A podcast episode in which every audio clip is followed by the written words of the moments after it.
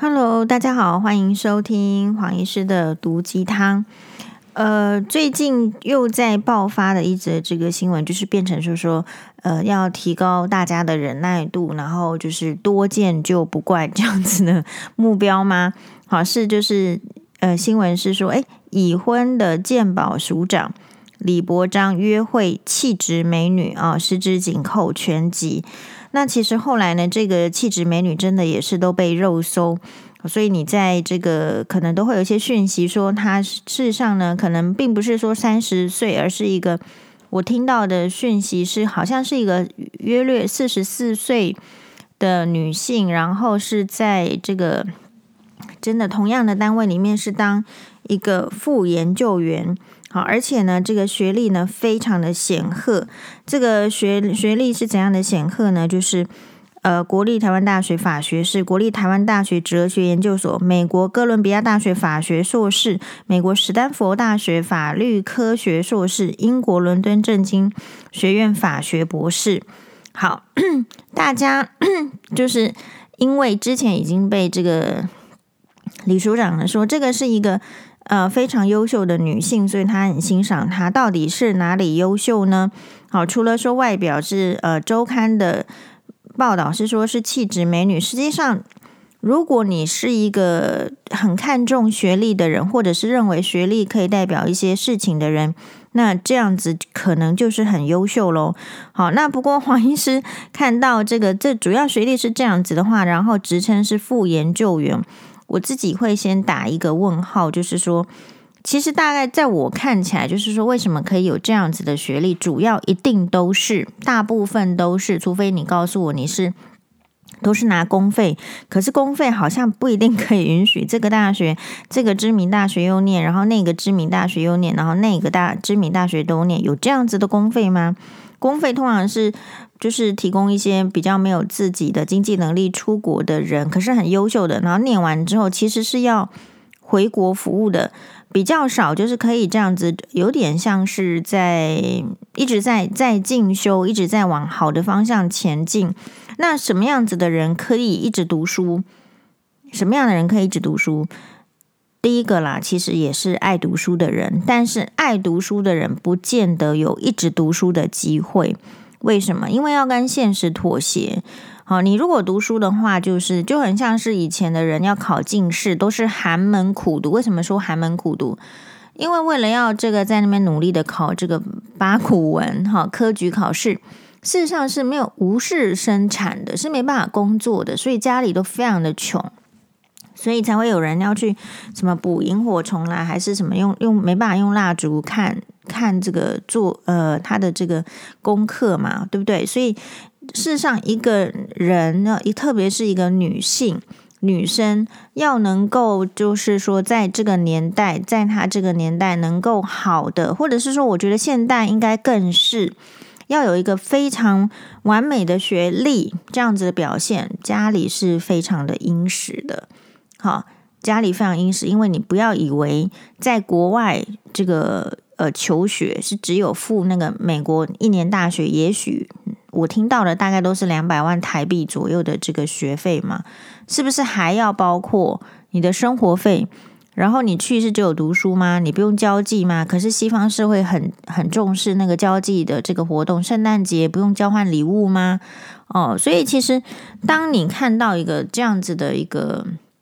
学经历的时候，我想到的是这样。然后我通常我的观察是，拥有这样子学经历的人，大概不会屈居一些小小的职务，很难。所以其实他们不见得好找工作，因为一般的公司或者是怎么样，两三万的薪水，有这样子学历的人是看不上。然后公司其实也不敢请，所以有时候有这样子学历的人，其实。也有部分是会高不成低不就的，好，所以我第一个看到这样子会说，哎，那他对啊，他是一个我们李署长也是很优秀的人，都认证的优秀的人，优秀的人认证优秀的人，那就是肯定是优秀喽，是不是？是吗？好，那这样子优秀的人为什么会屈居一个所谓的这个副研究助理这样子的职位？副研究助理的薪水多少呢？一个月多少呢？所以肯定的就是说。大概就是女性啦，也不用养家，没有这个经济的压力，好，所以也许这个工作有其他的这个对他有一些启发性，或者是在他的学经历上有一些帮助吧。这个是第一种可能。可是第二种可能，其实也是有一些是，他有一些人他是被迫去走上这条路的，他不见得他的兴趣是在这里。那兴趣不在这里的话，那其实就很难有很大的发挥。比如说，他这个人是学嗯学中文的，或者是学呃财经的，或者是学文化艺术的，有时候是人家给他的这个轨道上，法律也是一样。有时候是人家给他的设定的轨道说，哦，你这个我觉得是好，所以他就去念。那通常那种家里是比较殷实有钱的人，小孩子也很难违背父母的意愿要去达到这些成就。好，就真的去做了，然后就是一再而再的在做。那你会发现说，这么多的这个学经历里面，其实是比较少的是什么？是呃。其实是就业的经历嘛，好，就业的经历目前看起来就是可能在香港有做到什么主任，其实不错。那可是其他的这个经历，目前来讲看起来是很少的。那因为是怎么样呢？因为一个女生就大学毕业是几岁呢？如果顺利的话是二十二岁，然后你再念每一个硕士呢？伦敦政经学院的这个硕士是两年呐，博士博士可能要到三年。所以如果说有这个两个硕士啊，然后一个博士的话，事实上很顺利的话，或者是我们给他算一个不顺利好了。好，如果可以接接着过去的话，其实也差不多三十，真正优秀的人三十出头也要完成这一些。就是好几个学硕士，或是好几个博士，真正优秀的人。好，那这个黄医师这个认识的这个优秀的人呢，其实也呃不少。可是我大概很少看到，就是说这些优秀的人，呃，会想要屈居一个副研究员。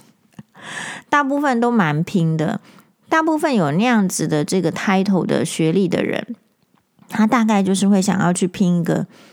教职，那教职就是呃副教授，好，就是一般来讲，我们看到这样子的学经历是会觉得说他应该要已经做到副教授或甚至教授了，那为什么还是在副研究员？好，所以这个是我第一个的想法。那这个想法呢，其实没有带贬义的意思，因为每个人人生的规划是不一样的，际遇。也不一样，没有人规定好的学历的人他就一定要得到副教授。好，但是这边的话，我可能会觉得说，也许这个，嗯，就是说这个署长到底说他的优秀到底是不是我们我我们这个业界或者说我们一般人认定的优秀？我第一个会想到这个问题。那所以那个优秀还包括什么？就是呃，我先给大家如果。还没有哦，看到这则新闻呢，是说我再给大家简单的一个描述。简单的描述就是为什么我们会注意到这则新闻呢？是因为呃，周刊报道好，基本上呢，就有我的大学同学就问说：“哎，你觉得这个这件事情是真的吗？相差三十岁耶，因为李署长是六十七岁，然后气质美女。”据说是四十四岁，或者是报道是三十岁，总总之有可能有差到一个 around 二十五到三十岁年龄差，你觉得有可能吗？王医师的判断是这样：第一个，周刊网的报道，我认为我都会打个五折，甚至打到对折。本人因为周刊网的这个不实报道，通篇呐、啊、五面的报道，大概都没有没有什么是真的，所以我对周刊网的信任度其实很低的。好，那。那很低的时候，为什么这件事情会，就是大家会还是会注目到，或者说甚至黄医师这么怀疑周刊网的人，我都会注意到，是因为在晚上两个人单独的聚会，哈，优秀的欣呃欣赏优秀的后后辈啦哦，然后呢单独请他吃昂贵的无菜单料理，无菜单料理的意思就是比较贵啦。然后呢，一起享用长达两个半小时的晚餐。我我要说明的是，一届的人吃晚餐的时间非常的快，非常的急。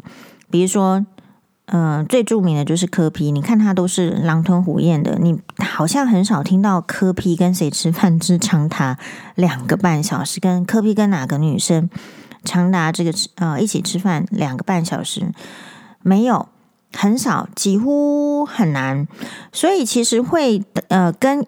就是以医界的用餐习惯哦，当然他们已经做到高官了，并不需要像医界的这种这个基层的医生这么拼死拼活的在那边呃为病人奉献啊，为医院卖肝的话，当然他们可以，也许早就已经是好好吃饭的时候了。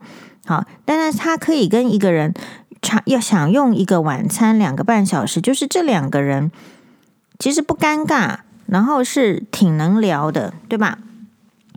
然后而且。显然两个人之后都没有什么特别的事情，好，没有什么特别的事情是说，比如说黄医师聚餐的话，真的就是呃会有点压力，两个半小时、三个小时其实很很很极限，好，然后所以是像如果是黄医师这样，我跟这个女生可能差不多的年纪，然后家里有小孩，或者说有一些后顾之忧，也许你还要。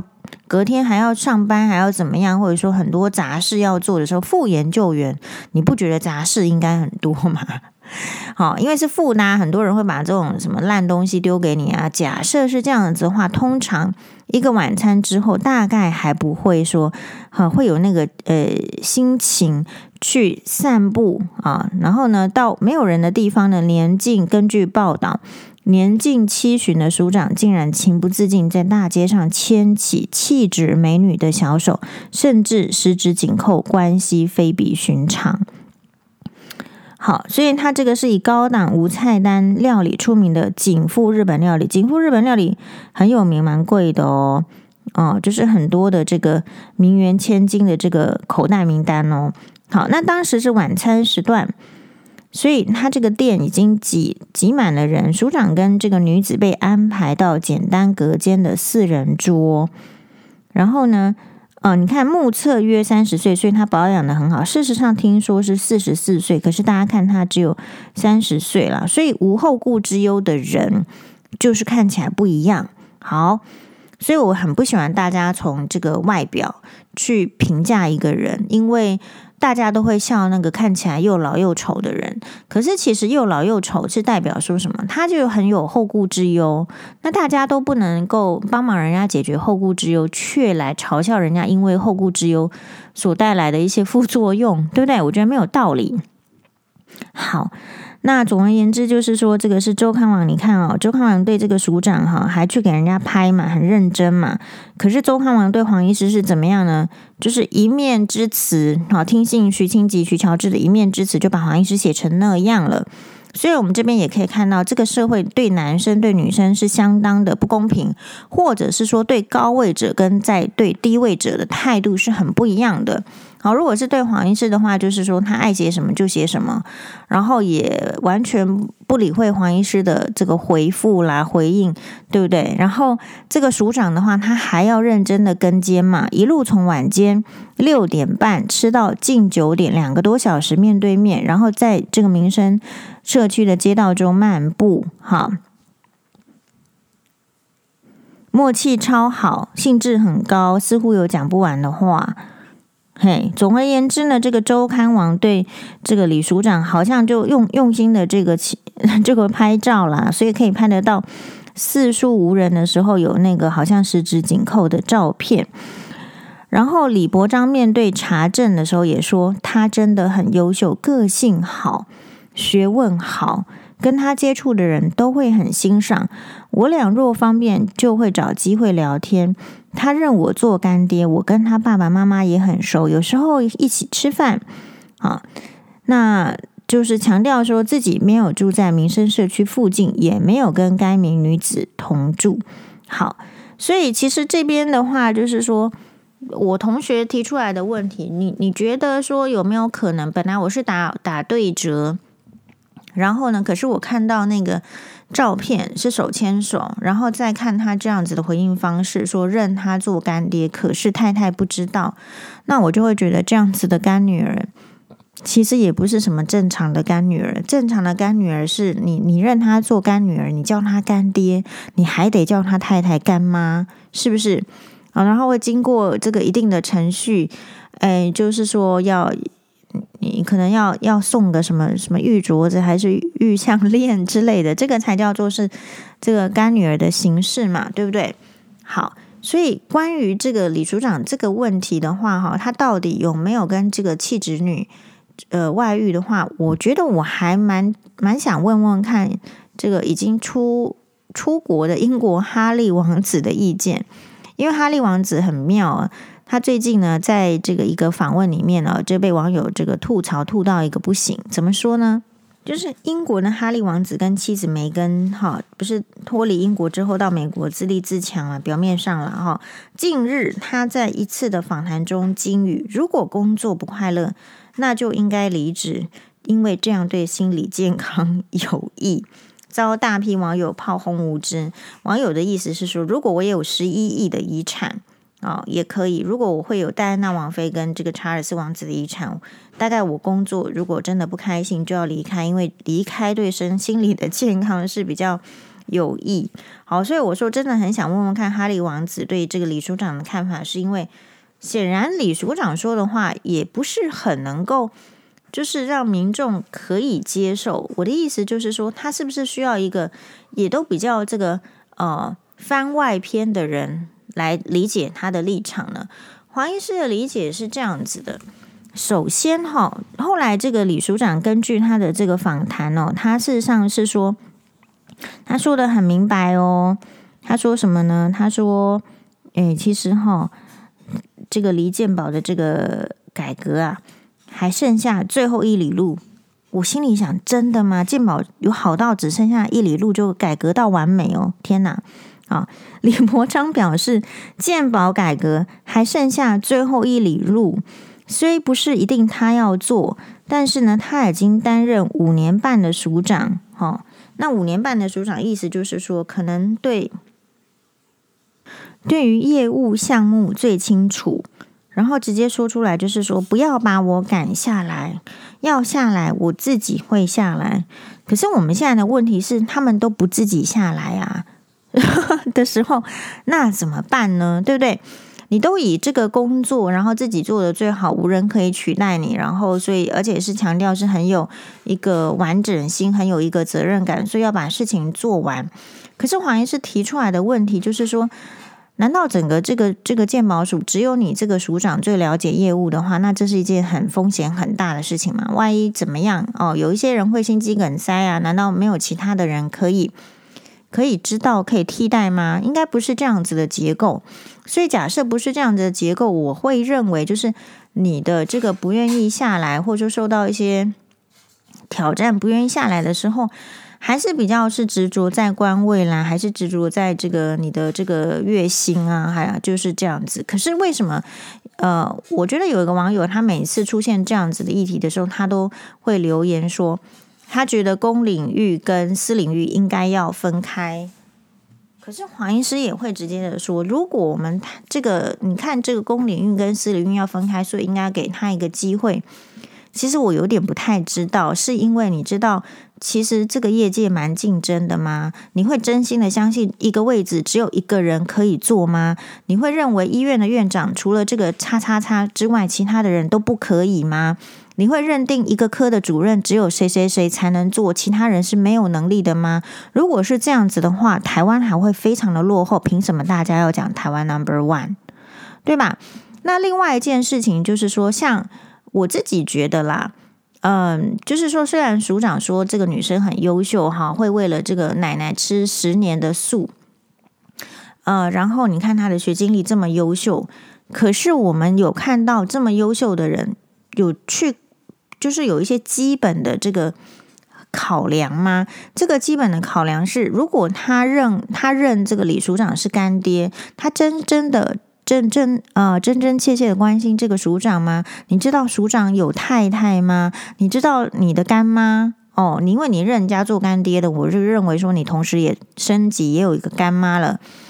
你认为你的干妈 不喜欢或不想跟署长一起吃饭吗？啊、或者是说？呃，你不需要去关心你干妈的情绪吗？理论上，在一个有比较好的这个家庭背景长大的人，我们会认定他比较有余力去关心，去这些面面俱到。你真的去看这些，你跟如果跟那些嗯家里比较有钱的人这个交往过，或是家里是从商的，或者是他的。教育背景比较好的，为什么你有时候你会看重这一块？是因为你会觉得这样子的人比较面面俱到。为什么他家里教他的，他就是要注意这个，注意那个，注意这个啊？呃，那所以为什么这个女生在署长面前觉得说是非常优秀的女生，她她都没注意到啊？那所以署长只有注意到说他吃素十年就是孝顺，可是署长都没有注意到自己家里的老婆帮他孝顺公婆，帮公婆做了多少事情。每年的年初，对不对？是不是除夕都去帮忙煮菜？是不是已经煮了三十年？还是说都帮忙打点全家族的怎样怎样怎样？其实医生娘就做很多事情，我们就讲白了。那这一些署长，你有没有称赞你的老婆很孝顺呢？对啊，你都没有嘛？你只有看到一个为了奶奶吃素十年的这个女生，称之为是很孝顺。好，所以高雄大举为重女士黄医师的闺蜜，就是说吃素就可以孝顺的话，那真的是一件。就是太爽的一件事情，那我那我们这个媳妇们通通都吃素就好啦。那你婆婆就来说我很孝顺啊，那大家都日子好过啊，对不对？你不要再告诉我说你你要我给你孝亲费，你不要再要求我这个除夕要怎样，然后初一要怎样，初二要怎么样，大家全台湾的人吃素就好啦。所以并不是这样，所以我才会说为什么要请哈利王子来这个问问看这个李署长好了，因为。因因为因为感觉他们两个痛是比较一样的啊，有时候我们会提出质疑，是因为我们真的跟他的痛不一样。好，就像说，所以呃，我个人的话会认为，就是说这一些比较受到，就是你说高官嘛，就是拿一些薪水或怎么样，嗯，为什么还是需要注意私德的理由，是因为因为我觉得这些都是见微知著的事情。如果你可以骗自己的枕边人，我大概会觉得你，你一定是可以骗我的。跟你最亲密的人，你都要骗了嘛？那我跟你都没有什么关系，对不对？那或者是说，如果你是那一种，你看你喜欢的，你就称赞哦，你都嗯，然后你就可以给予怎么样，你就觉得他很好。你你情感上的判断是这样子的人，你觉得有办法从事政府的高官的职务吗？是不是就不客观？有时候越做到某一个位置，其实是需要更客观，因为如果不客观，没有办法平衡掉利益，可能会被利益牵着走嘛，对不对？所以我朋友问我说，同学问我说，你诶，差三十岁是有可能吗？我只是没有吐槽我朋友啦，我就跟他讲说，但是为什么没有可能？大家知道。这个康熙呃乾隆皇帝，乾隆皇帝因为他是实权老人，他应该是有做皇帝做到起，就是他是在位六十年就退，因为他不要超过这个康熙皇帝。那所以其实他是活到非常老，我记得他活到八十九岁，所以其实他曾经有一个差五十岁的后宫嫔妃。所以对男人来讲，你觉得差二十岁、差三十岁是不可以的吗？我不会这样觉得，因为历史上就有太多告诉我们是这样的例子。杨贵妃跟唐明皇差几岁？好，所以有时候这个男人只要觉得他可以，他不会，他我们会说：天哪，你哎，那那当然不是指这个呃李李署长的疑似这个案件，因为他们两个人都否认。我的意思是说，这个就变成是他觉得可以，或者是他可能觉得他可以孝心啊。我不认，我不认为以这个那个对方那么好条件的人会看得上李署长啦。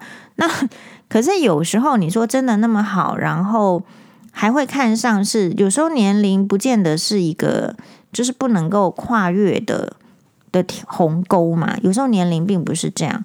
好，那所以最近的这个另外的一则新闻都是都是很刷新我们的三观。好，但是我们也有看到就是在法院判赔。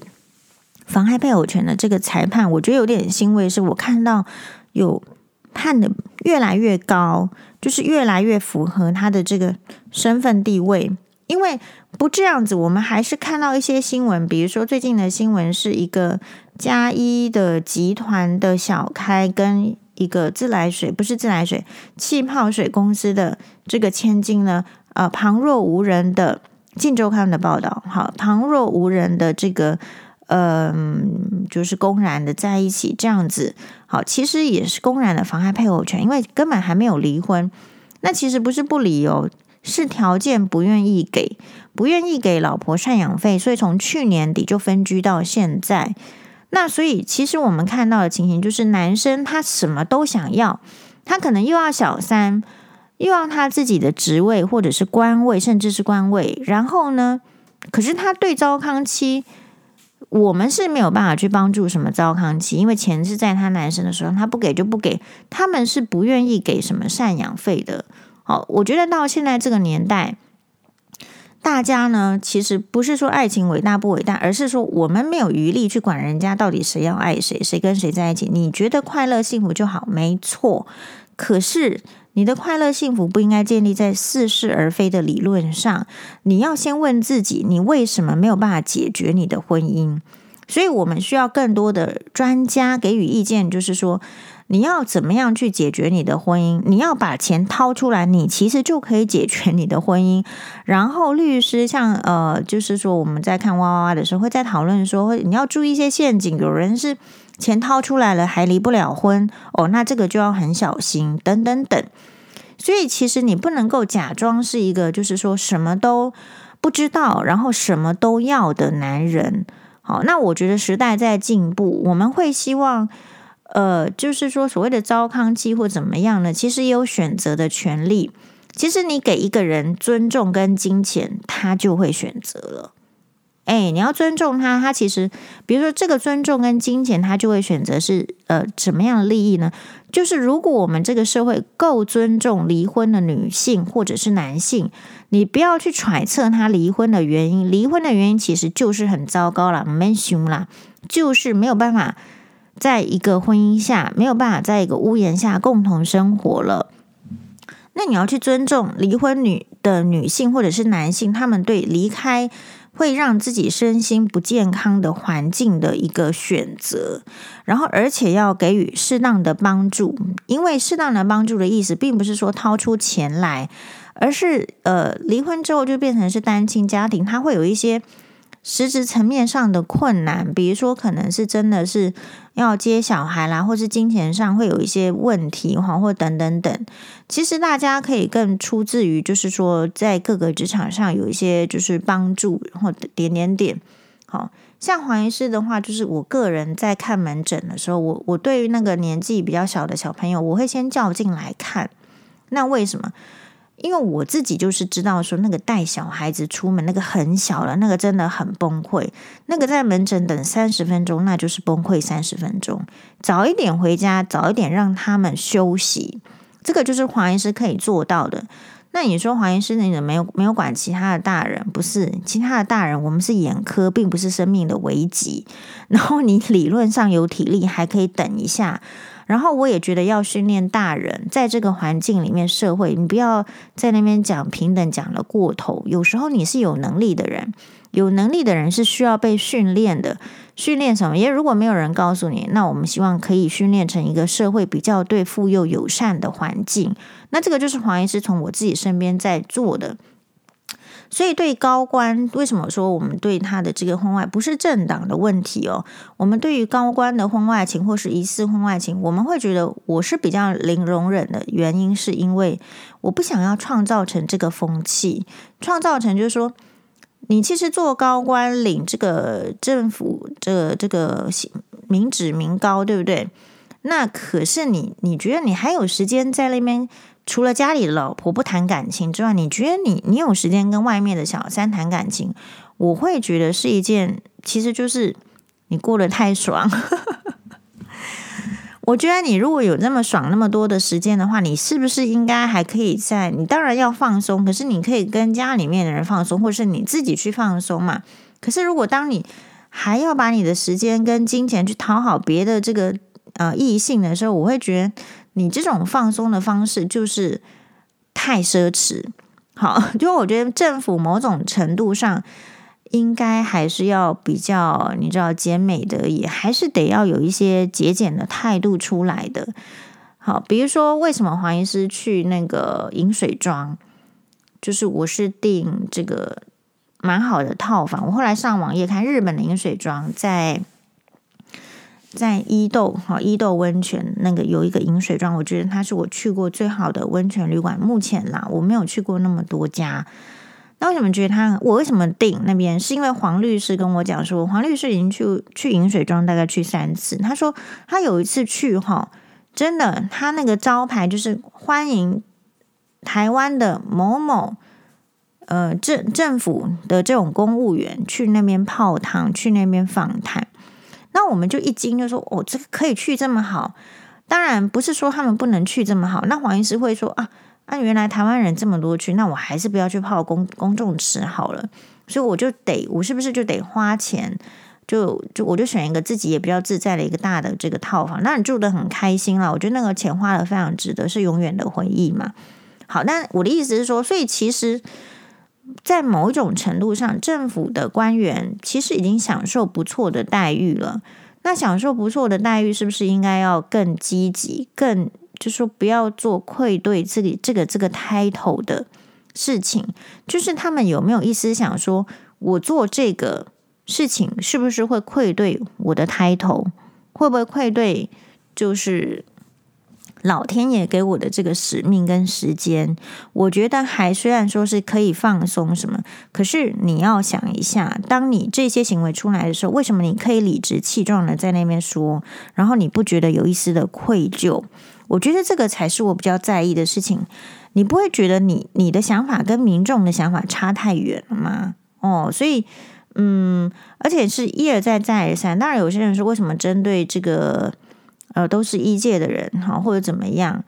呃，那所以我们也要问啊，是不是呃，医界的人有医师的 title，或者说他有高官的 title，女生就会觉得比较能够接受啊。即使人家有老婆，即使年纪很差，女生还是会愿意跟你往来哦。所以其实这个都是很值得讨论的社会现象。好，那呃，每一次我觉得都是应该要先先处理好你家里面的。事情你可以去离婚呐、啊，你可以把赡养费付出来，你可以把房子卖掉啊。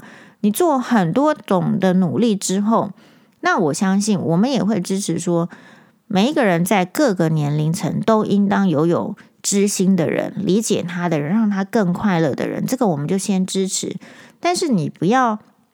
什么都要，你这个也要，那个也要，然后你又要钱，又要官位，又要退休金啊，然后又要女人，又要又要家里的老婆忍耐，那黄医师就会觉得 too over。谢谢大家的收听，马大呢。